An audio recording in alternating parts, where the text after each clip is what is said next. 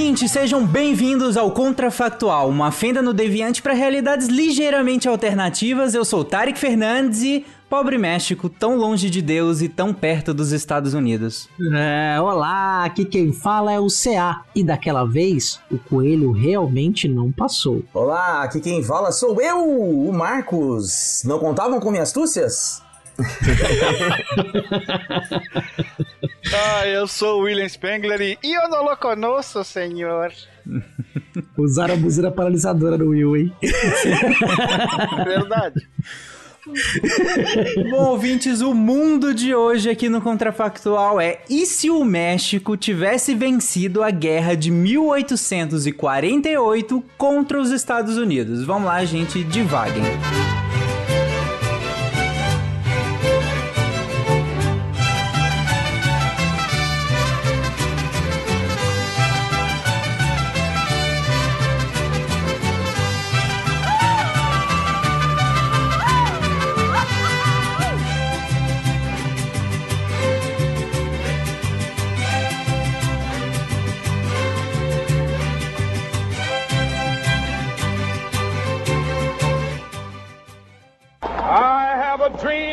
One day every valley shall be exalted. Then they will have my dead body, not my obedience. That's one small step for man, one giant leap for mankind. A nação quer mudar. A nação deve mudar. A nação vai mudar. A maior potência do planeta é alvejada pelo terror.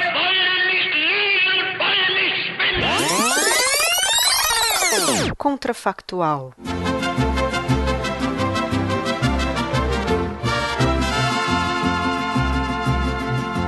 Desde Nabolato vengo, dicen que nací en el roble. Me dicen que soy arriero, porque les chiflo y se paran. Y si les aviento el sombrero, ya verán cómo reparan. Ay, ay, ay. Ah, os Estados Unidos teria arranjado algum motivo para começar uma guerra em 1850. Ficaria um mapa bonitão do México. Antes de tudo, gente, um, um breve momento, digamos, sidecast aqui, rapidinho, só pra gente situar quem tá ouvindo.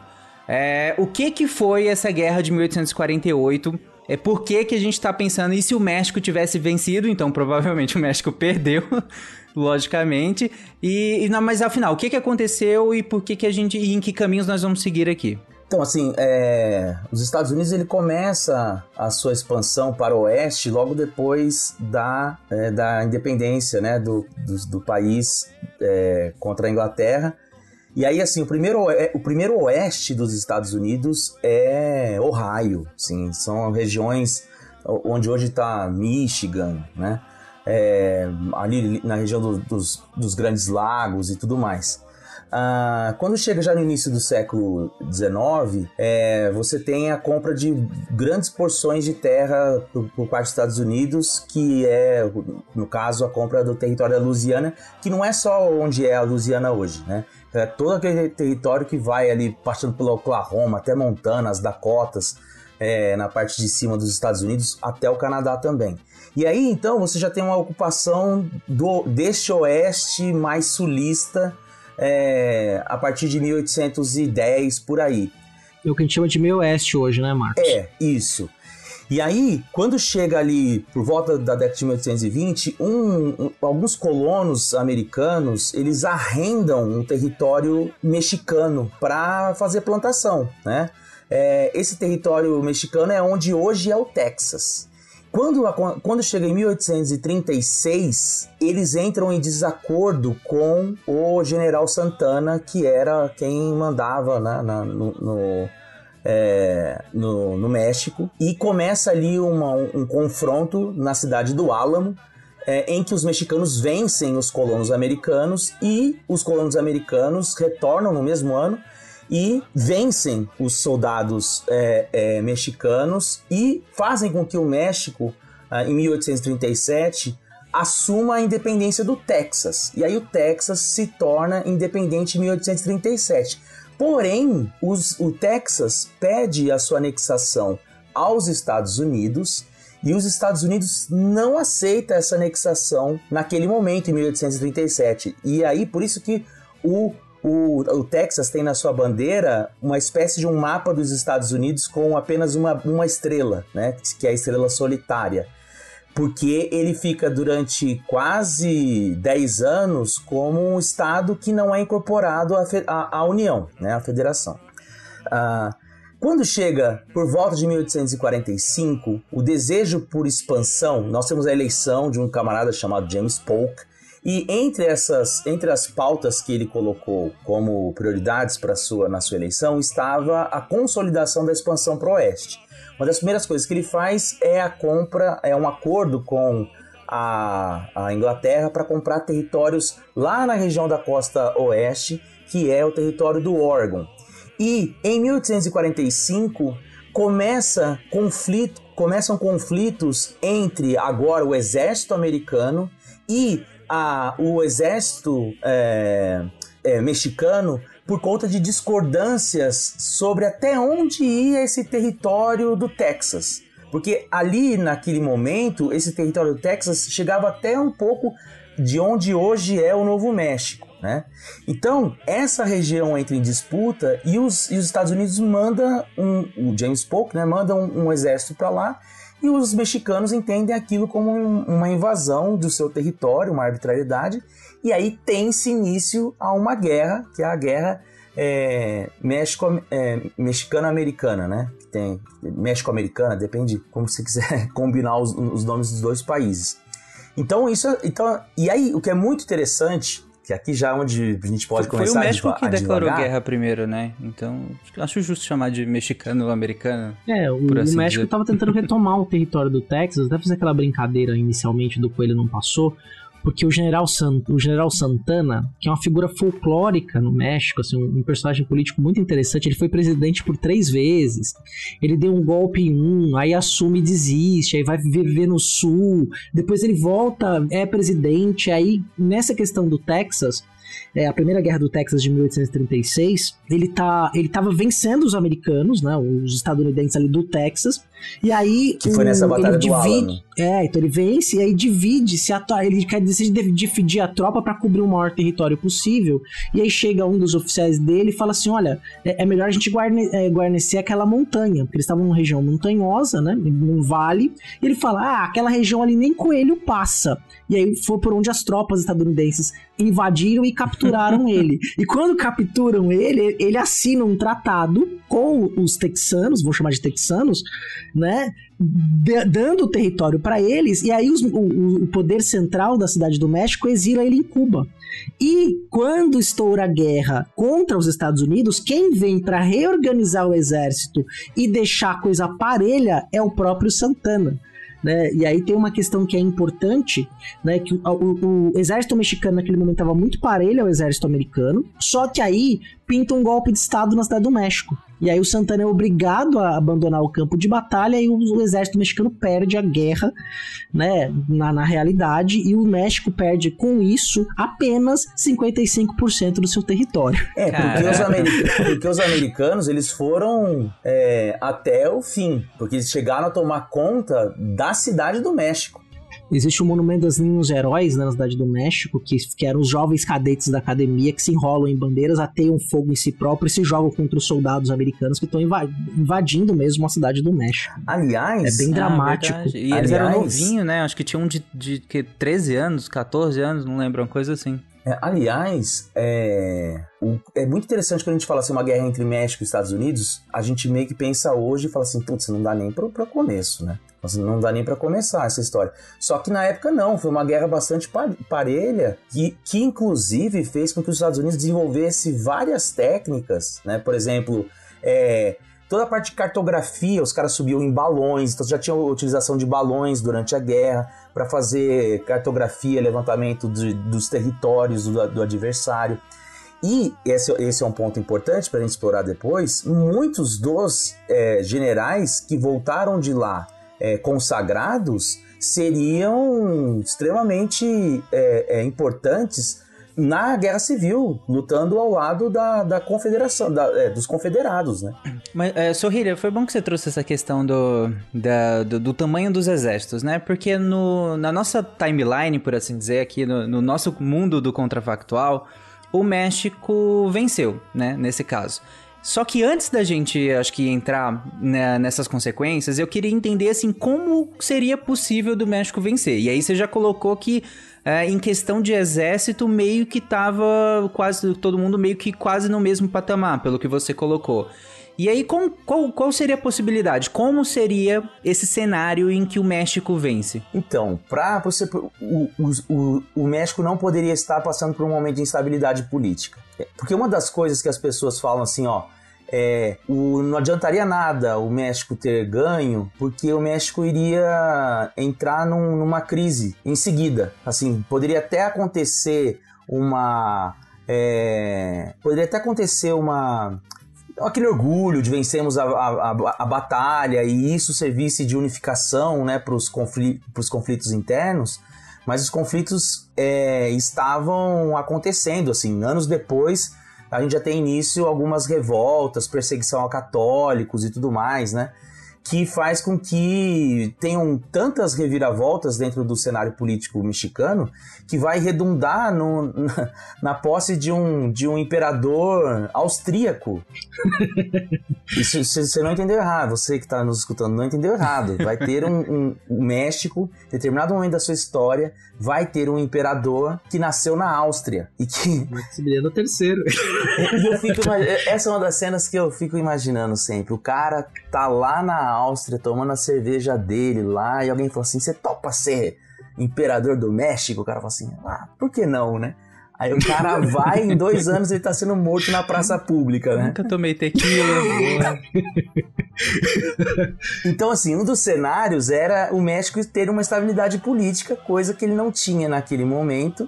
E, e porque, assim, é uma, é uma das coisas que faz o exército mexicano ter que se dividir, né? Pra, como o CA mencionou, né?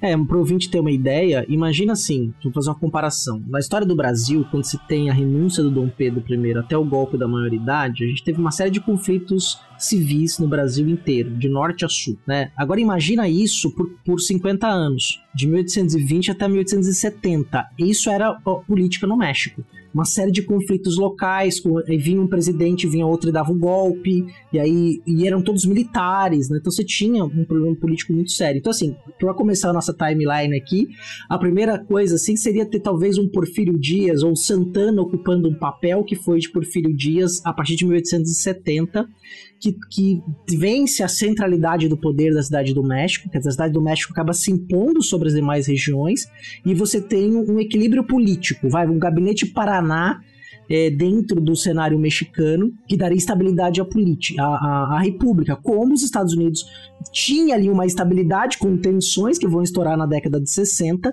mas ali, comparativamente ao México, era muito mais estável do que estava acontecendo. Sim, muito mais. Não, e assim, essas, esse cenário que o CA falou, de 1820 a 1870, é praticamente toda a América Hispânica. A exceção vai ser o Chile, que tem uma centralização muito rápida ali com o Portales. E o Brasil, inclusive, usava esse discurso para falar: olha, o, o, império é bom porque ele centraliza, senão a gente vai acontecer igual aconteceu com os nossos vizinhos. Esse era até um discurso para ressaltar como a república era um governo que gerava instabilidade, incerteza e tudo mais.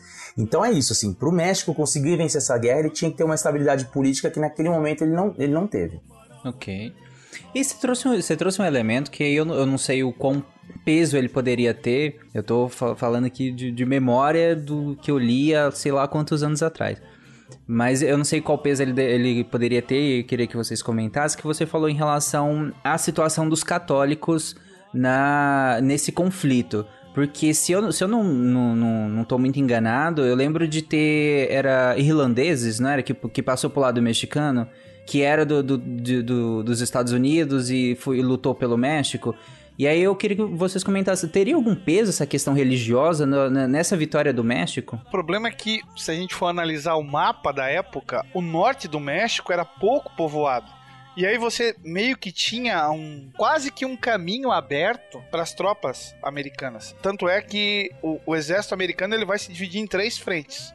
Duas vão rumar para o sul do Texas e outra vai rumar para a região onde hoje é mais ou menos a Califórnia. Então ele di dividir para conquistar, como bem diz a regra, né? É, ele vai, dois seguem pro Texas, um vai pro Novo México e aí atinge sim a, a Califórnia. E aí você tem vitórias que vão ser é, importantes, como a vitória de Palo Alto, a ressaca de La Palma, também acabaram sendo decisivas para esse, esse movimento ofensivo. Então, tu teria que ter mais gente morando no norte e tu teria que ter também posições guarnecidas nessa região. Eu não sei, talvez é, se a treta com Texas fosse menor ou fosse apaziguada antes disso. Aqui talvez teria um caminho já para tentar barrar, né? Porque aí com o Texas você tem pelo menos um, um, um primeiro, uma cabeça de praia, né? Para servir como o, o primeiro obstáculo a esse movimento de expansão. É, porque o ouvinte que não tá. Quer dizer, pro ouvinte que tá nos ouvindo. É, é, a região que pertencia ao, ao México, né, e que vai entrar em disputa aí, então você tem ali uma, o, o Texas que já estava independente, mas ainda não estava incorporado, e aí você tem ali a região do Novo México, Arizona, Nevada e Califórnia. Pô, é o mundo de Malboro, né? É, exatamente. Onde hoje em dia está aqui. Só que só tinha gente em, no Arizona e Nevada, não, não tinham mexicanos, tinham, tinham indígenas, né? É, mas mexicanos, cidadãos mexicanos ocupando, só, você só tinha no Novo México e na Califórnia. E mesmo assim era tipo 30 mil no, na Califórnia, 40 mil no Novo México. Então isso que o Will tá falando é você teria que ter uma, uma densidade ali para colocar mais empecilhos no avanço das tropas americanas, né? Principalmente nessa, nessa região. Então você tem ali um vácuo entre o Novo México e a Califórnia, que é a Arizona e Nevada, que é por onde os caras passaram. É isso, Will? Isso aí. E é uma região inóspita, né? Se a gente for analisar Sim. geograficamente ali, é extremamente desértica. É, dá até pra fazer um cassino. Mas... né? Ai, ai. É... Mas aí vocês colocam. É, eu não sei se haveria essa possibilidade, eu tô falando como completo leigo, mas haveria possibilidade do, do, desse, dos indígenas, dos nativos, é, ajudarem a, questão, a questão mexicana, porque a região do Texas, mesmo como vocês colocaram, ela era uma região bem pouco habitada, se a gente não contar com os nativos, né? Tanto que o México é meio que, eu não sei se a palavra certa seria aceita a, a, a ocupação texana dessa região, porque realmente não, não tinha quase ninguém ali, a não ser os próprios nativos que davam muito problema pro próprio México, né? Vocês acham que tinha possibilidade dos nativos ajudarem o México nessa questão? Olha, então a gente pode pensar numa outra, numa outra linha do tempo, né? Que você teve uma grande revolta no México, nas primeiras disputas da independência, do Grito de Dolores, que é lá em 1810, você teve duas, duas figuras chamadas Morales e Hidalgo, que eles reuniram, chegaram a reunir uma, um exército de 80 mil pessoas, que tinha camponeses, indígenas, e aí é, essa, essa revolta foi barrada pelos crioulos que queriam a independência e também pelos, pelos peninsulares, vamos chamar assim, pelos espanhóis que estavam ali, que eram uma minoria étnica e conseguem debelar. Então vamos supor, né, e aí talvez uma estabilidade política, já que a gente está só fazendo um desenho aqui, que essa, que essa, é, que essa revolta inicial tenha levado ao processo de independência definitivamente. Então a gente teria um outro, uma outra questão étnica eh, no poder no México, e aí muito provavelmente uma aliança com os indígenas ao norte seria mais viável, porque muito, o processo de independência do México, tal qual ele acontece, foi justamente para impedir que os nativos mexicanos pudessem ter alguma ascensão sobre o poder e repetisse o Haiti, só que com uma versão indígena. Né, porque a Nova Espanha era a colônia mais rica da Espanha nas Américas. Né? Então você teria que ter um outro processo de independência que você tivesse ali um outro quadro social no poder. Uhum. Mas aí nesse cenário o Texas nunca teria sido ocupado por americanos, norte-americanos. Ah, provavelmente não. Porque, não, é, porque, exatamente. Porque, assim, ele, é, o Texas ele é ocupado meio que numa, numa assim, num, num acordo, né? Então, assim, eles alugaram, digamos assim. Uhum. Então, eu não sei. É, chegou a ter mais de 30 mil assentamentos é, estadunidenses no Texas. Até quando os mexicanos perceberam, já era, só tinha estadunidense lá. Tá totalmente ocupado, né? A expansão do, do eixo do sul, do algodão, né? Das, do, do gado, das plantações. É, né? E uma das coisas que vai levar a treta é, inclusive também já ali em 1836, é a questão da mão de obra escrava que os, que os texanos usavam, né? Que vamos chamar assim, os texanos usavam. E aí, após a independência, o México vai abolir a escravidão, então não quer que no seu território tenham escravos. E é também por causa dos escravos que o México não vai ser, que o Texas não vai ser anexado imediatamente aos Estados Unidos, porque senão ia mudar a balança de poder no Senado, ia ter mais estados é, escravistas do que estados livres. Então, assim, bom, mas aí, voltando à pergunta, eu não sei, eu acho, acho que não, não teria esse acordo. Eu acho que não teria esse acordo. Então, assim, o Texas continuaria sendo dos mexicanos. Uhum. Eu, eu acho que seria interessante. Eu gostei do, do, desse caminho que vocês seguiram de do Texas ficar com, com, com o México, né? nunca ter rolado esse acordo aí, né? Entre, entre o México e os Estados Unidos para que eles para que essa região fosse ocupada e aí virasse o, Texas e tudo mais, e que depois seria reivindicado, como vocês colocaram aí.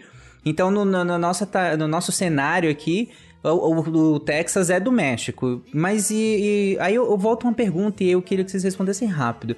Mas se o Texas continua do México, geraria uma guerra? É, porque os americanos primeiro, eles chegam, no, eles querem comprar a região do, do, do, norte ali, né? Eles querem, eles oferecem uma grana violenta na época para comprar, e o Congresso mexicano fala, não, não vamos vender, né? E aí começa a treta. E aí, como o Will colocou muito bem, né? Você teria uma, um, um, um desafio maior, né? Porque aí você obrigaria, então, aquele exército a dar a volta, uma marinha, obviamente, que vai atacar pelo litoral, né? Vai atacar o sul, e de fato acontece, mas aí o, o exército dos estadunidenses teria só o, o, o deserto para atravessar, né? E aí você já dificulta um pouco mais. É, então se pro México ganhar a guerra México mexicano-americana, não tinha que ter a guerra. então, foi, foi essa a minha pergunta, sabe? Porque se, se, se essa região toda nunca chegou a ser americana, nunca chegou a ser ocupada por americanos, é de onde viria o conflito que o, que o México venceria. Mas aí você tem o Destino Manifesto e não, não, o então, Oeste. Então, é, para o Oeste, mas filho, nós, para o Oeste. Então, mas nós temos um problema, Will que o destino manifesto ele é justamente proclamado para justificar a, o conflito contra Sim, os mexicanos. Sim, o movimento de expansão em direção ao território, né? É, em 1845, o, o Sullivan, que é um jornalista, ele escreve: "Ah, Deus deu o destino manifesto que a gente ocupe todas as terras e tal". Então ali, o destino manifesto, ele surge, quer dizer assim, Destino Manifesto, enquanto proclamado, porque ele já tá ali desde a da independência, né? Essa, essa ideia de ocupar e tal. Então, assim, é, eu particularmente acho assim que, que mesmo sem a proclamação desse destino manifesto e essa ideia de que Deus preparou um lugar na Terra para os americanos e levarem a, a e expandir a civilização e, a, e, a, e o cristianismo, eu acho que ia dar. Eu acho que nós teríamos guerra mesmo assim. Mesmo não tendo o Texas sendo ocupado pelos colonos. Ali foi só um, um motivo que leva à guerra. Porque essa, esse desejo por expansão nós teríamos. Hum, beleza. Agora, uma coisa eu... que é interessante de pensar é que provavelmente, se não tem a guerra México mexicano-americana em 1845 a 48, nós não teríamos guerra civil. Pelo menos não tão rápido, não no mesma linha do tempo. E talvez o, o, tivéssemos hoje o presidente do México falando que queria levantar o muro para impedir que os Estados Unidos se cruzassem. Pô, e é uma coisa né? interessante, né? É porque o, o, se você pegar no mundo de hoje, separados, né? O Texas, o PIB do Texas é maior que o PIB do México. Só do estado do Texas, assim como o PIB da Califórnia, que é o estado mais rico dos Estados Unidos, é maior que o PIB inteiro do México. É, não, o PIB da Califórnia sozinho é o quinto maior PIB do mundo. É, é um negócio assim absurdo absurdo, né? Quer dizer, e aí você teria talvez, um, talvez uma, uma política de expansão mexicana para ocupar aquele território depois, né? Políticas imigracionistas, vamos ocupar aquele território, eles descobririam o ouro. Né? E aí seria é, um outro cenário. Então, e esse é um bom ponto. Esse é um bom ponto, porque se os mexicanos descobrissem o ouro em 1848, como os americanos fizeram, muda tudo. E o território ah, é deles. Sim. E ainda sobra lá, não teríamos os busca-pés, teríamos os, os, os lava-pés, e aí eles descobririam, atirariam no chão e descobririam petróleo no Texas ainda. E não teríamos o San Francisco 49ers. E o é. General Santana seria o deus mexicano. Né? Ah, sem dúvida. Ele estaria na presidência até hoje. Pelo menos nos corações. Bom, antes, antes da gente avançar, eu, vamos estabelecer aqui o que, que é México e o que, que é Estados Unidos, mais ou menos. É, nesse sentido do, do, do, do Texas é, é México e tudo mais, né? nesse, nesse caminho que a gente tá seguindo. Então a gente teria o México, que a gente tem as fronteiras de hoje, mais o Texas, Sim. mais o Novo Novo México. México, e a Califórnia e Arizona. Tá fronteira com Arizona o e Canadá, até o norte ali. Não, né? não, não, não. Ah, não pega tudo, né? Não, verdade. Não, tem um- uma tem- pontinha lá que não Você é. tem o, o Oregon ali, ligado a, a- ao, já ao território da, da Louisiana. Porque o, o Oregon eles compraram em 46. Porque a prática americana era comprar. Eles compram a Louisiana, depois eles vão comprar o Alasca em 1867. Eles Tinham comprado a Terra Florida antes, né? Dos espanhóis, né? tinham comprado, tinham feito. é, eles ofereceram grana para os mexicanos, né, para comprar. É, então, então, nesse caso aqui tá, tá o, o- na considerando a fronteira de hoje: México, Califórnia, Arizona, é, Novo México e Texas. Vai, vai, ainda vai, mas, cara, metade do território dos Estados Unidos não existe. Se a gente levar em consideração que essa anexação, não, pelo menos não até 1848, né? é, de baixo pra cima, de sul a norte, metade dos Estados Unidos no ai. É tudo México. A parte americana Não, fica então, só eu- lá no norte, né? E ali, um- Então, mas eu quero justamente estabelecer isso. O que, é que você fala com metade, Will? literalmente metade. Dá uma olhadinha no mapa. Não, Will. O quê? Ó, você pega ali o território, vai da Louisiana até as Dakotas lá em Sim. cima, é Estados Não, Unidos. sim, sim. E aí essa parte já junta com o Oregon. Mas, mas aí, vindo aqui pro. Então essa o não chega até o Canadá. Não, não chega. Ah, não, não. chega, então, chega. o que o Will quer, quer falar é Nevada, Utah, Colorado ali, tudo. Ah, deixa eu ver. Sim, essa acho parte que sim. Sim, sim. Ah, tá. Não, então, tu, tu- tudo que não era a- aquela parte clássica ali do- dos Estados Unidos, do sul e do norte ali, é, metade sul seria mexicana. Então, gente, pra quem. Ouvintes, pega um mapa, qualquer coisa. E aí pega, seria o que que hoje é México, Califórnia, Nevada, Utah, é, Colorado, ali- Arizona, Novo México, é, Oklahoma e Kansas também entra? Não, Não, né? já era Oklahoma não, né? Uma partezinha do Kansas, assim. Uma É uma partezinha partezinha de pegava. Oklahoma, eu acho. É, é, Oklahoma, pega um pedacinho. Essa parte que é de Louisiana até Montana é, já tinha sido comprado dos franceses. A- o Idaho, Washington e o Oregon comprado dos, dos ingleses. Aí Beleza, o México seria sul, o então, resto- o México seria Texas, Novo México, Colorado, Utah, Nevada, Califórnia, Arizona e o México onde nós conhecemos hoje. Tá, O caraca. que, É um o baita que é uma território. extensão consideravelmente diferente, né? Sim. Porra. Não, e com, É, é. e com é- petróleo é no grande. Texas e, e E ouro na Califórnia. Sim. Caraca. Bom, bom vou- então Olha, vamos lá, né? Eu acho, que, eu acho que o que eu falei no começo se sustenta. Se, se não tivesse. Se o México tivesse ganhado essa guerra, nós teríamos uma guerra logo em seguida. Ah, com certeza. E aí talvez a, a revanche mexicana, né? Os caras chegam, iam chegar até o Mississippi, né? Iam tomar aquela Já região pensou? ali. A Terra Florida, a Terra Florida é nossa agora, não vai esse negócio aí. Eu queria abrir um parêntese aqui, e aí só pra gente não se alongar tanto nele, mas eu queria abrir um parêntese porque a gente considerando o México nessa extensão territorial inteira e pensando como o, o Sorrilha falou, que talvez se o México ganhasse, a Guerra Civil Americana seria jogada mais pra frente, né? Provavelmente bem mais pra frente. Pô, o Taylor Vocês não acham que seria nesse eleito momento... presidente, por exemplo. É, Que, que foi O- considerado. o- o Zachary. Taylor, que, que é, É, um dos grandes heróis guerra, né, da guerra mexicano-americana. Esse cara não, não, não seria eleito? Pelo menos não nessa, nessas condições. É, ele não seria eleito. Não, muito provavelmente. Muito provavelmente. Não, ele não seria eleito e também não teria morrido, né, coitado? é, também. né? Então, mas aí qual, qual seria a relação da- das 13 colônias aí entre si, dado o México desse tamanho aqui do lado? Só um parênteses pra ir aqui, daqui a pouco a gente avança no sentido uh, do, do- da história mexicana, mas como que vocês acham que seria a relação da- da- das 13 colônias aqui dos Estados Unidos que tem do México desse tamanho aqui? Não, nessa época já é, já é mais do que 13 colônias já. Uhum, Nessa já época tinha já a tem Flórida incorporada, o meio oeste. É, o Missouri já é em 1819. É, Todas as terras oeste do, do, do Mississippi, que são muito férteis, né? Por conta do próprio Mississippi também, já eram ali na, dos Estados Unidos. Minnesota já tinha, Wisconsin, Illinois, Indiana, Michigan, Ohio, Kentucky, Tennessee. Mas, É. mesmo assim, é um território mexicano de respeito, se você olhar. Não, né? claro. Porra. Só de time de basquete aqui eu tô pensando uns. Talvez. É, tem outras Então, é- consequências, né? Tem, Aí- tem Hollywood. não Hollywood, tem- pois é, a Tem televisão ia ser na Hollywood, Califórnia. O Chaves não ia pra Acapulco, ia pra Malibu.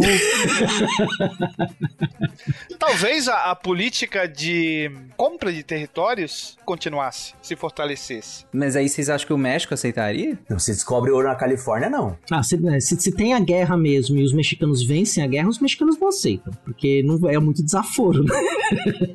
Então, Mas essa não sei, guerra cara, provavelmente dado, dado o histórico ponto, de né? governo, não só mexicano, mas latino-americano, será que a Califórnia é, sustentaria isso tudo? Ou cairia? Mas é que a gente, a gente criou uma linha do tempo que. Ou um caudilho o governo... qualquer, não. Governando com mão de ferro. Nós estamos tentando Nossa, ajudar o México. pois é. Will, não sei se você entendeu, mas a gente fez até o- a aliança é, mestiço indígena nativos. ganhar. O Zorro não vai, Ah. então o Zorro não vai existir, né? É, nós teríamos Els Vingadores. Los Vingadores Unidos. Não, é considerando que a Califórnia não separa, né? É, mas aí se passa na Califórnia também, né? Tem a, a- a- o General Santana, é palco disso. Você tem, o Dom Diego de la Vega atua naquela região. E já e na, na, na história do Zorro, já existem indícios da presença de ouro, de um grande ouro na região da Califórnia. Mas aí ficção não conta, né? É, o, Will tá, o Will não tá querendo que a gente mela o Zorro na história. a gente tá tentando salvar o México e ele tá tentando salvar o Zorro. Exato. Não, mas considerando que a Califórnia ainda é do, do México, aí o, o, o CA trouxe a questão de que teve a guerra, muito provavelmente por conta dessa tentativa de avanço americana, seja comprando e depois forçando que seja. Ah, houve a guerra e os Estados Unidos perdem essa e guerra. será que e o ouro já é descoberto na sequência, como foi? Ou demora um pouco mais? Eu acho que sim, porque assim, a Califórnia, mesmo sendo um território da, do México, já tinha francês, Ah, não, sim, chinês, isso sim. Aham. americano, já tinha um monte de gente lá. Então esses caras iam descobrir. Porque assim, assinou o contrato o Guadalupe Hidalgo, os caras anunciaram que tinha ouro na Califórnia. É uma mera coincidência, né? Uhum. né? Com quase É. várias coincidências na história dos Estados Unidos. Então, então assim, muito provavelmente iriam, ir- iriam descobrir, né? E você tinha isso, chinês, francês, é, americano, você Mas tinha... qual é a relevância de, de- disso, Will? Descobriu ouro? É, qual a relevância da- de descobrir o ouro agora, logo em seguida, e- ou, ou não? Como o Will perguntou aí. Teve toda a corrida, né? Do, no caso, toda a corrida Exato, pro é. oeste, né? E a ocupação da região, as construções de ferrovias, uma Aí ligação sim, sim, os ah, dois os caras- oceanos. Os caras iam construir a, a, La- La Grande Muralha na Califórnia para não deixar os americanos irem até, até São Francisco. Em vez de estar escrito Hollywood, ia estar escrito muralha. Bom, aí nesse caso, então, vocês acham o México descobre a questão do ouro, e aí tudo que, que vocês estão falando aí que foi atribuído a, a, a construções americanas seria construções mexicanas, né? E essa região seria pacificada? Porque, ok, acabou a guerra, mas tá tudo bem nessas regiões fronteiriças? Não, né? Não, então, principalmente o seguinte, o, se o México vai tentar resolver, vai, vai ocupar a Califórnia agora que descobriu o ouro, ele vai trombar com indígenas, igual os americanos trombaram. Então isso vai levar. Tudo bem, a gente, a gente. Porque assim, a aliança entre os indígenas lá que o CA propôs, não sei se chega até as sociedades mais ao norte. Até né? a página 2, né? Exatamente. É, mas tem uma outra coisa que eu tava lembrando aqui, né? Que como é que o México poderia ocupar aquela região? Modelo brasileiro, né? Incentiva a imigração europeia. E tinha um- ia ter um monte de italiano, de alemão, de austríaco, de espanhol, de português querendo ir para aquelas terras. Né? Você podia promover uma grande Irlandês. política de os irlandeses irlandeses, né? É. Uma grande irlandeses do campanha. Espanhóis são católicos, irlandeses católicos, falar. italianos católicos. Vai, Italianos. utiliza o, o, o, o catolicismo como combustível pra isso, né? Além da cobiça, claro. E aí você cria essas colônias, né? Hum, interessante. E, não, isso que eu perguntei até lá atrás, a gente acabou não avançando tanto, né? Da que seria, co- como que seria o papel do, do- dessa, dessa questão do, dos Estados Unidos protestante e dessa região agora católica, né? E aí? Então, isso é uma coisa, porque nesse período, mais ou menos 1850, o que tá rolando de um anticatolicismo lá no, na, principalmente no norte dos Estados Unidos é gigantesco. Tem até um partido que surge na época, que é o partido Know Nothing, que eles eram nacionalistas anticatólicos, né? Então isso poderia ser um movimento que ganhasse mais força. Você tem até presidentes que, que não lembro agora qual deles, que perdeu uma eleição porque se associou ele ao Papa. Tem uma tinha um outro. Um, isso foi meio, meio comum no século XIX, acusar os presidentes de catolicismo e tal. Então isso, isso de fato é um, pode ser, poderia se tornar um problema. Tanto é que vocês conseguem lembrar de cabeça rapidamente, além do Kennedy, outro presidente católico? O Joe Biden. Unidos? O Biden, é, o Biden, o Biden é católico, é, mas assim, né? Dois, assim, né? Num, num intervalo de tempo gigantesco. E o Kennedy não terminou o mandato. Não. o irmão dele nem pôde concorrer. Pois é. Ok, mas beleza. Ah, voltando só um tá, ponto. O tá só contornando.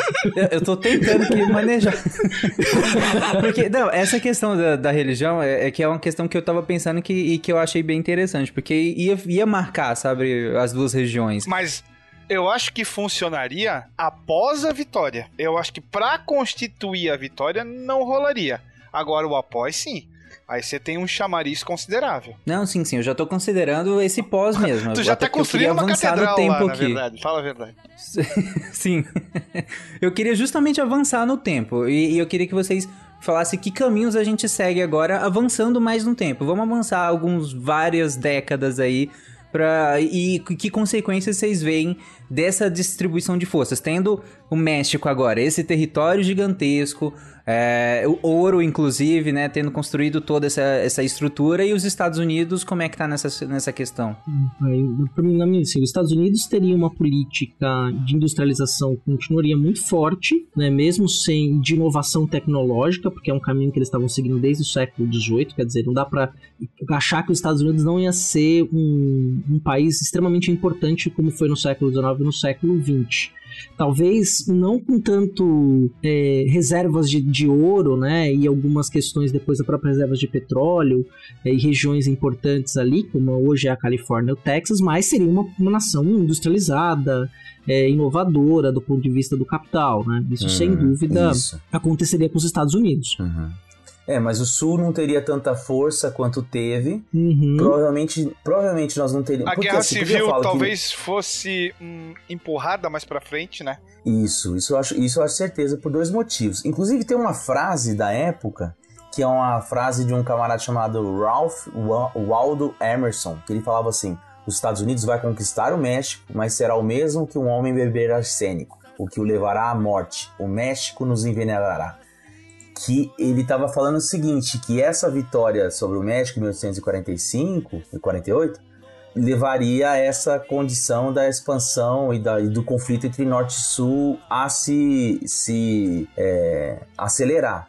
E aí você tem uma outra coisa que é importante na, na questão. Então, assim, você não teria essa primeira questão. Então, se você não teria a, uma expansão sulista tão forte quanto você teve você teve Sim. com a conquista desses territórios. Além da pressão abolicionista, né? De um Isso. território enorme agora. E outra coisa, que é uma das coisas que vai precipitar a guerra é, civil, que é o conflito Kansas-Nebraska, que teve que ser formalizado em 1854 para poder passar uma locomotiva para chegar na Califórnia. Então eles tinham que, eles tinham que transformar esses territórios em estado para poder passar a ferrovia da federação. E aí, isso, para isso acontecer, foi assinado um acordo em 1854 que tornou livre a, é, não, já já em 1850, mas em 1854 que vai acontecer, que é os, os estados escolhiam se eles vão ser escravistas ou, ou livres isso não ia acontecer na nossa linha do tempo. Então, e é aqui em 1854 que para muita gente começou a Guerra Civil, que é onde tem os primeiros conflitos entre é, abolicionistas e, e, sulistas. Então, muito provavelmente o modelo industrial teria prevalecido antes, né? Sem falar que boa parte, quer dizer, boa parte não, acho que os grandes nomes do Exército Confederado, todos são oriundos da Guerra Mexicano é, americana. A gente tá falando de, sei lá, Robert, Robert Lee, Lee, Ulysses Grant, William Sherman, George Meade, uh, o Stonewall Jackson. Uhum. Toda Stonewall essa galera Jackson, né? lutou nessa guerra e não é só lutou, saiu vitorioso, né? É, Olha o, Eram heróis de guerra. Olha o plus em cima da coisa, né? Exatamente. Então, então... talvez o, o exército sulista não, não, não, não tenha tido, não teria tido uma, uma expertise que poderia ser usada na guerra civil, algo assim. Adiantaria a- o fim do, da, da escravidão, da escravização, inclusive. né? Outra coisa, a- a- as estradas de ferro seriam menores também. Também, verdade, é. Eu tô pensando aqui, porque depois o Texas vai ser importante para a ocupação do meio oeste, porque eles vão levar a cabeça de gado do Texas até a região de Chicago. Isso não vai acontecer também. Essa, essa ocupação do meio oeste vai ser mais lenta dessa região Oklahoma, porque assim o gado ele começa a ser levado para o norte e aí você constrói ferrovias para ligar essa região do sul ao norte. Então assim a região de Oklahoma, Kansas, Nebraska, e tal seriam iam demorar para se desenvolver, se transformar em estados. E nem ouro no Colorado eles iam encontrar, porque quem vai encontrar ouro no Colorado vai ser os mexicanos também. Ou não? Sim. O Colorado Não, é de sim. quem? Aqui. Pelo que vocês colocaram, é do México, É né? do Utah, México. Colorado e, e parte do, do Kansas, né? Então, as colinas negras seriam do mexi- dos mexicanos, então. E se eu não me engano, nessa época, o Abraham Lincoln era congressista. E ele pregava abertamente contra a guerra, né? Sim, sim, sim. Foi foto vencida. Ok, isso só pra, pra, pra, pra eu entender, essa questão do- da, da escravidão. Como que ficou essa questão da escravidão? No México já não, não tinha, né? No México já não tinha. E nos Estados Unidos a pressão, então, seria muito maior, né? É, por conta mesmo dessa própria expansão do, do cinturão do sul, né? Seria men- eles teriam menos força para resistir.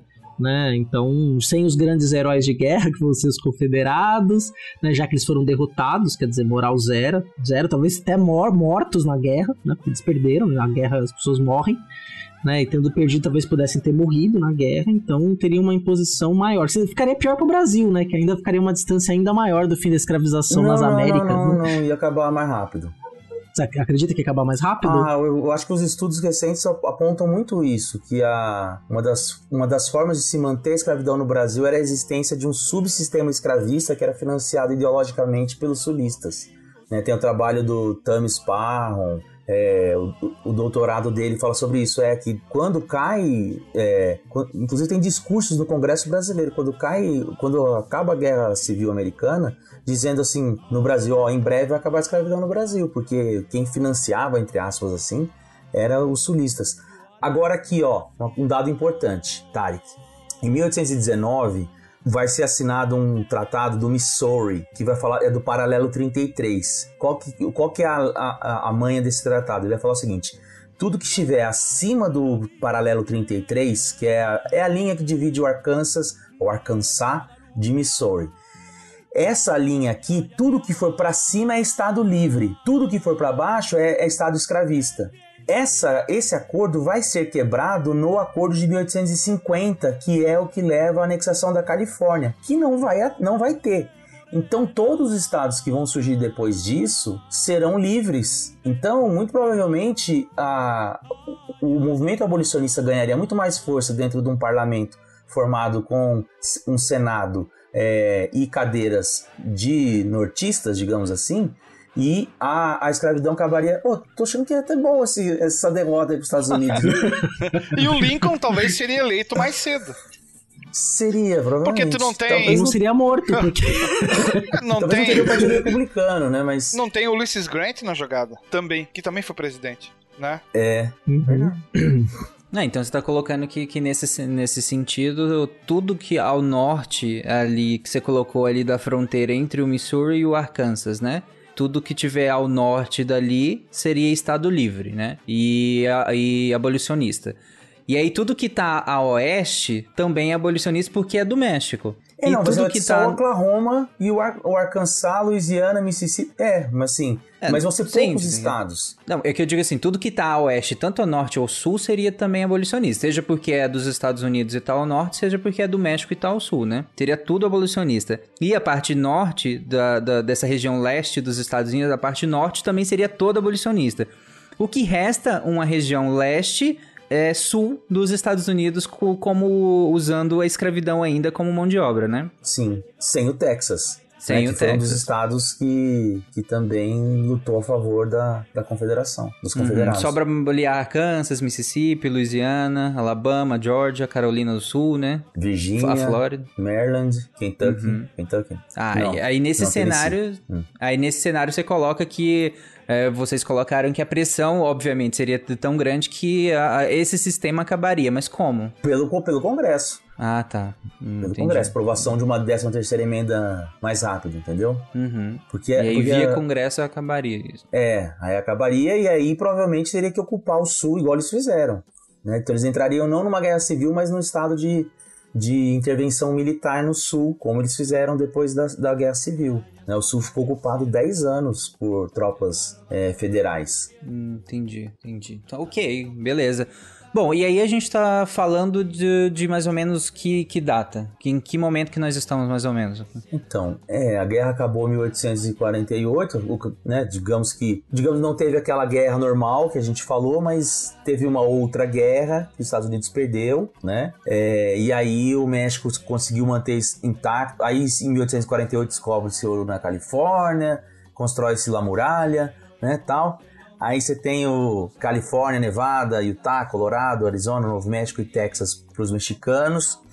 Isso já em 1850, então 48 descobriu o ouro na Califórnia. Então nós estamos falando ali em 1860 e poucos mesmo. Tá, beleza, então. E aí, o que, o que, que vocês veem ali, por exemplo? A gente entra nos anos 1900 com um estado é, mexicano eh, gigantesco, inclusive com, com recursos naturais é, abundantes né, na região da Califórnia, na própria região do Texas. E você tem agora e um estado católico, né? E agora e do outro lado você tem um estado americano é, dos Estados Unidos, um estado protestante, agora sem é, mão de obra escravista. E aí, o que, que vocês veem de consequência no- é, nessa entrada dos anos 1900 com essa configuração aqui? Na questão do México, tem uma questão que a gente pode pensar aqui, por exemplo, né? Então, o México, o México perde a guerra, na realidade, por conta da sua instabilidade política. Né? Então, que ele poderia ter levado, levava a guerra de igual a igual, né? Quer dizer, não é, não é como se fosse hoje, né? Os Estados Unidos vão atacar o México, tipo, 10 minutos depois acabou a guerra, né? Que não tem nem como resistir. é, é, não, a guerra foi de fato três anos de guerra, uma guerra muito dura né? O, o- mas ele teria que estar pacificado politicamente. Quer dizer, para estar pacificado politicamente, né? Quem vai fazer essa pacificação política no México é o Porfírio Dias, que dá um golpe em 70 e vai ficar até a Revolução Mexicana no começo do século 20. Né, que é derrubado ali, 40 anos de poder. Então, se tem o México que está pacificado antes, e, sem e, e aí vamos imaginar o México pacificado como uma república democrática. Mexicana, mas uma república democrática, né, com as Caraca, peculiaridades do México. com as suas peculiaridades. Quer dizer, a gente não teria a Revolução Mexicana. Né? E talvez ali com uma onda imigratória, com ouro, talvez ali é, um- um- os liberais conseguissem naqueles territórios implementar, é, que e os liberais ali eram um pouco minoria na política do México, mas conseguiriam implementar naqueles territórios preservados uma política industrial. Tô sendo bem otimista, hein? Por conta do ouro, excesso de capital, consegue implementar uma política industrial ali naquela região onde é a indústria da Califórnia hoje, por exemplo, que é riquíssimo. É, eles conseguiriam, não como dos Estados Unidos, né, mas conseguiriam implementar uma política industrial. E aí a gente teria um México com, com muito mais peso econômico, né? Ou poderia ser, no pior dos cenários, ser o Brasil do Norte, né? Então É, a gente pode ter esse é o mais, esse cenário. Esse é o mais fácil. né? Não, então, É. assim, não, pra esse, Tarek, pra ser bem sincero, pra esse cenário dar certo, a gente tem que ser só trabalhar no otimismo.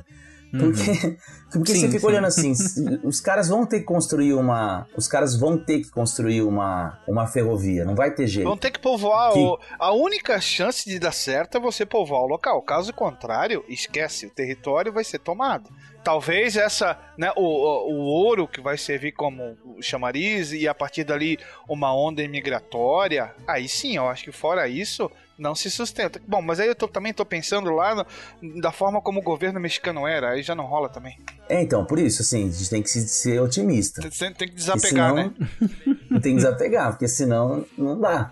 Então, assim, por exemplo, porque esses caras vão ter que levar, porque esses caras que vão estar ocupando a Califórnia, eles vão precisar de muita coisa que está sendo produzida pelos Estados Unidos, né? Então, assim, aí os Estados Unidos vai falar assim, vamos fazer uma- um tratado aqui, eu passo a minha linha de trem, né?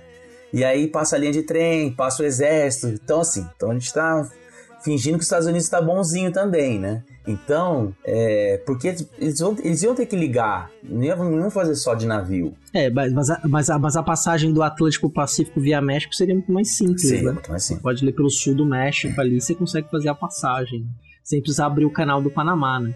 Uhum. Não, você teria Pô, que. aí... Uma ferrovia Califórnia Caraca, Texas. aí, né? aí é outro, outro mundo de impacto, né? É, uma ferrovia ali, Texas, Califórnia, você conseguiria um caminho também ali possível.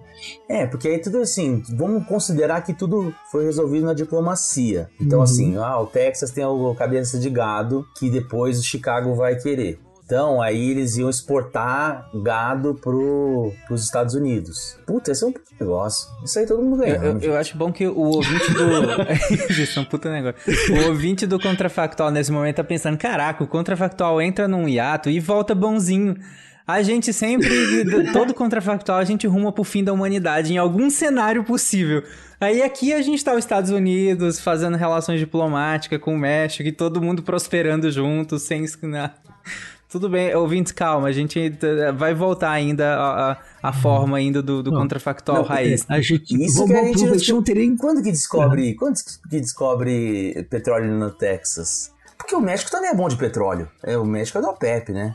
Sim, sim. Nossa, Uhum. o México seria tipo a Arábia Saudita, assim, seria uma- É. o maior produtor de petróleo Ou- do mundo. Ou a Venezuela.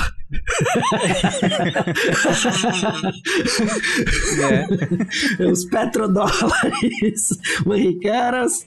Mas teria um ouro, teria outros recursos, né? verdade. Mas é uma outra 1901, política. 1901 é descoberto o petróleo no Texas. É, não, o, o Texas teria um monopólio do petróleo mesmo na Eu América, né? vou, Um eu vou aproveitar que vocês citaram essa questão do petróleo e a- que a gente tá encaminhando pro final do episódio já. E eu vou aproveitar que vocês citaram isso. Eu quero que vocês façam um salto agora, temporal, e eu quero que vocês pensem hoje. Não, não hoje, 2021. Pode ser alguns anos atrás e tudo mais, ou se vocês quiserem hoje. Quais que vocês acham que seria o impacto disso? Pode viajar agora. Do- é, aquela língua que é meio misturada com inglês, chinês inglês ali e tal, uns carros que, que voam, uns seres humanos construídos artificialmente e tal. Por que, que o México ganhar guerra faria isso? Não, sacanagem. Calma que tem... Meu, É, seria, um outro de jogo de sentido. equilíbrio, né? Um outro jogo de equilíbrio, um outro cenário. Né? Do ponto de vista cultural, por exemplo. Vamos pensar na cultura. Se a gente não teria o cinema de western, por exemplo, a gente não teria o, Cara, eu Velho tô pensando Oeste. lá na né? Primeira teria- Guerra, porque os Estados Unidos não teria cacife pra fazer o que fez. Não tô nem falando da segunda. É. primeira ainda, né? A vitória dos alemães na guerra. É, segundo não teria nem Pearl Harbor, porque os americanos não iam anexar o, o Havaí. Também. Uhum. A anexação do Havaí é 1898, né? É, ela se dá ali no contexto depois da, da guerra contra os, contra os espanhóis, né? Que não se- Alasca, 19... o Mas Alasca caraca, 1905. Não, É, mas foi peraí, antes, a- na- né? pensando na, na Primeira Guerra Mundial, eu tô você coloca. Tá, os Estados Unidos não teria, mas o México, você coloca que o México teria alguma influência nisso, ou que essa força é, a- americana, no sentido das Américas, não influenciaria tanto a Primeira Guerra Mundial, e aí, as, as- que no caso, que caminho a Primeira Guerra seguiria? Eu acho que o México não se É, na não. guerra. Não ia, não ia pra guerra, Não, mas pra é- Primeira Guerra Mundial, não. Não, mas isso é uma coisa importante, porque essa, isso é a Constituição do México depois da, da Revolução Mexicana, Hum, entendeu? Sim, É, né? a gente tá pensando no México. Que já não Potência, teve, né? não teve a Revolução Mexicana, que os caras são a potência do petróleo. que os caras têm- Villa. Pois é, os caras já tinham. Pô, não teria Zapata. É, não teria Zapata, exatamente. não teríamos. é, Não, o Chavo da Ocho estaria lá, com certeza. Mas o. Não, então assim, É, não é. Então, assim, o, o, o cara ouvinte, pra esse cenário dar certo, a gente, tem, a gente tem que ser muito otimista. Porque, assim, se caso contrário, nós teríamos outra guerra até os Estados Unidos conseguir o que ele queria, né? Sim. Mas, Que vamos fingir que isso não aconteceu, e aí que teve acordo diplomático, os caras construíram uma. Uma, é, uma linha, linhas de trem é, de cooperação múltipla entre os países, né? Exportação de gado, em troca de coisas de, de materiais para então, considerando tudo isso, eu acho que, puta, o México seria um puta país da, e ia mudar completamente o próprio papel do Brasil para América Latina, né? O- Sim, o México seria muito mais relevante. muito mais relevante. E, e na Primeira Guerra Mundial, uma coisa que ia acontecer é o seguinte: a guerra ia acabar é, sem a Alemanha ter sido destroçada no final. O dinheiro acabava, né? Porque o que dá o gasto, um, um bust além é, para a Primeira Guerra Mundial é o capital americano. Né? E aí que você permite, inclusive, a, a- que, que os alemães acabam acabando o dinheiro deles, as guerras não ia para frente nem para trás, eles são ali depois rendidos sem ninguém ter vencido efetivamente. Não. O território alemão não foi ocupado. O dinheiro acabaria para todo mundo na Europa e não teria o capital americano, talvez, com esse peso lá na Europa. Então você teria um, um equilíbrio ali, e aí o, né? Um cenário muito Ah, diferente Até o europeu, American né? Way, né? Não Sim. seria prejudicado. né, não teríamos ali depois, né, o Disney, né, fazendo a sua política de expansão, a política do Big Stick, tam- não teria política, talvez não teríamos a política do Big Stick. Na América, no Caribe não tem política do Big Stick, não tem a tomada das Theodore Filipinas, não Roosevelt tem não a, derrocada do, é, não, não tem ocupação, é, a ajuda dos americanos na, na tomada do- dos territórios E chineses. digo mais, Cuba seria do México. Pronto, É isso que eu falei. ia falar agora. É, exato, é, seria anexada pelos mexicanos. Isso, é, o Santana voltaria e levaria a capital pra Cuba, pra Havana, só pra se vingar. Então, mas se isso acontece, gente, de novo, se isso acontece na vida real, os americanos declarariam guerra. Ah, entendeu? total, total. Sim. Mas o caminho natural seria esse, porque Cuba tinha o papo de anexar o México. Já no século XIX, várias vezes se discutiu isso. É, era- é. E o México agora sendo essa nova potência que a gente desenhou aqui, né? Uhum. Mas, mas peraí, só voltando num ponto que eu achei interessante, que vocês colocaram tudo a vida do Tarek. da- nessa distribuição de forças aqui pós Primeira Guerra Mundial. É, que vocês colocam a Alemanha não, não, não sairia como saiu e tudo mais. Então vocês estão colocando que basicamente a gente talvez não teria uma Segunda Guerra Mundial? É, teria, é, teria uma política de reconstrução europeia e aí você ia ter que dar um jeito daquelas nações que fizeram guerra, elas, elas iam ter que se unir forçosamente para se recuperar economicamente, né? E aí a, a República de Weimar não teria fracassado, é, então você talvez não permitisse.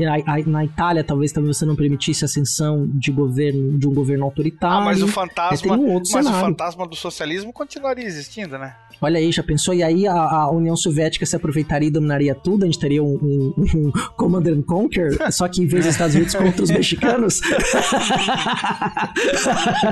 Portanto, sombreiros, né? Caraca, é, é, o, o, o contrafactual era o foco na, na, na, na América, a Europa já, já mudou Já tá tudo, falando né? espanhol. Os Estados Unidos, os Estados Unidos não seriam os Estados Unidos tal qual eles viraram, né? Não, de teria aquela. nenhum. Não, É, não. não teria, não seria o, e aí você tem um outro equilíbrio de força aí, ó, o cenário, os soviéticos dominando a Europa. E aí seria Santana e Stalin apertando a mão. Eu tô pensando em outra coisa aqui. Como é que fica a questão da Rússia também? Porque a Rússia também tinha projetos expansionistas, não tinha? Tinha. Sim, sim. O imperialismo russo, né? Que, o- que que o próprio Stalin retoma, Sim, é, né? aí teria que, que ser o bigodão na parada. É. É, sim, sim. Mas assim, não no sentido América, né? Vocês estão falando, no sentido Europa, europeu, aham. né? Não, porque Ah, os Estados tá. Unidos compra, compra o Alasca pra não deixar que os russos. Atravessar sem Compra. o estreito, né? É, é exatamente, né? Uhum. Pra não deixar, Então, assim, eles compram do russo pra, pra não permitir isso. Então, assim, eles comprariam. Talvez o México comprasse, vai. Não, agora o México virou. Ah, patrão. Não, eu, eu- não, e, e aquela era uma região ali que tinha muita gente ocupando, pescando, então era uma região meio aberta, né? E aí talvez essa expansão soviética, né? Imagina, né? Não tem os Estados Unidos para competir, seria a Europa russo, tá né? quebrada. E aí uma política, é uma política industrial russa. Vamos imaginar que a Revolução Russa acontece em 17, a, Primeira Guerra Mundial tá acontecendo. Né? É um problema europeu. A, a- a Europa quebra, os russos saem da guerra com a revolução, criam aquela política industrial é, que eles fazem, que elevam a Rússia, industrializam a Rússia num período muito curto, é, a União Soviética ia se expandir, porque como os europeus não iam conseguir fazer frente, ainda mais que você não ia ter. a- É, e aí, aí seria um outro cenário, né? Caraca, aí dá, daria outro contrafactual, gente. Aí, É, outro aí é outro, aí é outro cenário gigantesco. Olha e aí, a gente Não, já tá sem contar pro que o final. México já invadiu a Guatemala. Ah, retomou a, Nova Espanha restaurada. Pois né? é. Tá batendo na porta aqui, ó, a Colômbia, a Venezuela. Não, e, não, e, e provavelmente alguém iria tomar o poder pra falar e, e mudar o nome do México pra Gran Império Maia, alguma coisa do tipo. Meu Deus. O grande império Tenochtitlan. Caraca, não, beleza. E, e nesse cenário vocês têm um minuto pra falar e o Brasil? Pô, puta, mudaria muito, porque, por exemplo, a questão de o modelo de expansão pro oeste que a gente copia dos americanos sumiria, boa parte da nossa diplomacia com os americanos mudaria de, de tom, é, toda a parte de indústria cultural, política da boa vizinhança que facilita a entrada dos Estados Unidos aqui, com automóveis e tudo mais, não teria. Mudaria, e, o, e o Brasil não teria o papel de protagonismo que teve como é, é, por conta desse protagonismo novo do México. Talvez a escravidão aqui terminasse mais cedo, mas isso poderia resultar, inclusive, num processo de de o Brasil não se tornar o que ele é hoje, assim, por- porque assim, até meados do século, até virada do século XIX para o século XX, a grande potência da América do Sul é a Argentina, não é o Brasil. Uhum. Então, para nós não seria, acho que não seria muito interessante, não. Não sei o que, que vocês acham. É, talvez nesse, a escravidão teria acabado antes, e aí talvez num processo mais um pouco mais. é, Uma, um, mais apoio né, de quem que era escravista, porque não ia perceber, ia ter que mudar o seu modelo de negócio. A república talvez não viesse por um golpe militar, tivéssemos um terceiro reinado. E aí talvez aí outro cenário. É, talvez ali o, o sem uma Europa pensando nessa Primeira Guerra Mundial que a gente desenhou sem vencedor e que não desse espaço para a ascensão dos, dos- dos autoritarismos nacionalistas, não teríamos Vargas no Brasil também, que está nesse mesmo contexto. E aí é, é outro factual que a gente precisa. Mas, como é É, é mas aí outra como é que eu vou pra Unesp se eu não posso ir pela Presidente Vargas? Como é que você faz isso? Zé? A Copa de Interino, cara. 50 É verdade. seria decidida entre México e Brasil, e aí nós teríamos o Maracanaço, claro, mas dessa vez mexicano. Mas, mas sem o Vargas você não tem o Maracanã. É, É. tem isso também. Não, só ia ter quanto nome, gente. Com outra coisa. Não, mas o Uruguai era o bicampeão olímpico, né? Os mexicanos, os, os mexicanos iam jogar como nunca e perder como sempre. Ah, negativo. Mas aí tem- Negativo. Mas você ia, ter, você ia ter mais italianos e mais irlandeses lá. O México seria É pentacampeão verdade. hoje. É verdade, né? Ter- Teria muito mais população, né? Porque o território teria que se expandir mais. Política de, de procriação, de Lionel imigração, Messi é, seria o mexicano. México. Olha aí. Provavelmente, provavelmente, o Brasil viraria uma grande paleteria mexicana. Tudo Ah, ia pronto. ter nome meio espanholizado, igual é americano. É verdade. Mas a gente é- não teria o Tex-Mex, a gente não teria taco, essas coisas exportadas, Porra, essas coisas, isso é coisa de essa- americano. isso, né? Essa ia ser a minha frase, inclusive, de abertura. E o Tex-Mex? E a culinária Tex-Mex? Como é que ficaria na situação? Mas aí eu deixo pro ouvinte comentar. Gente, chega ao final desse episódio, senão a gente vai entrar em 50 contrafactuais diferentes aqui. Vamos passar mais uma hora aqui.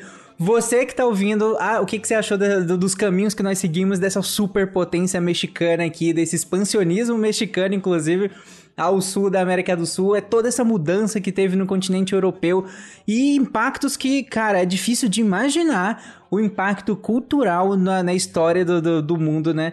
É, da- de lá pra cá, não tendo os Estados Unidos sendo os Estados Unidos, né? Os Estados Unidos não é essa os Estados Unidos, né? Acho que não tem como resumir isso.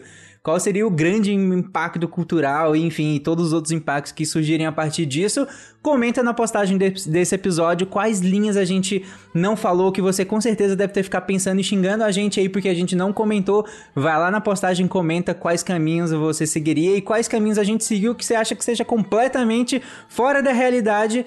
Vai lá, comenta também. E é isso. Até o próximo Contrafactual. Tchau, gente. Tchau. Tchau, tchau. de donde crece la palma. Yo soy un hombre sincero. De donde crece la palma.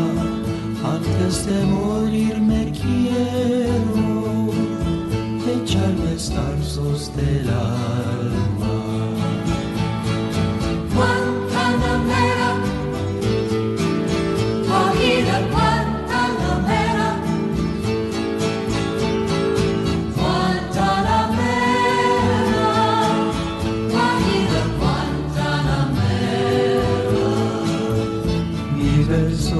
De un verde claro y de un jardín encendido. Mi verso es de un verde claro y de un jardín encendido. Mi verso es un cielo querido que busca en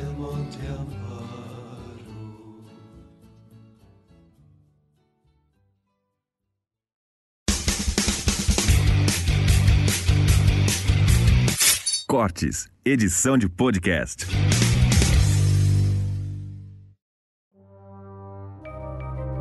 Este programa foi produzido por Mentes Deviantes.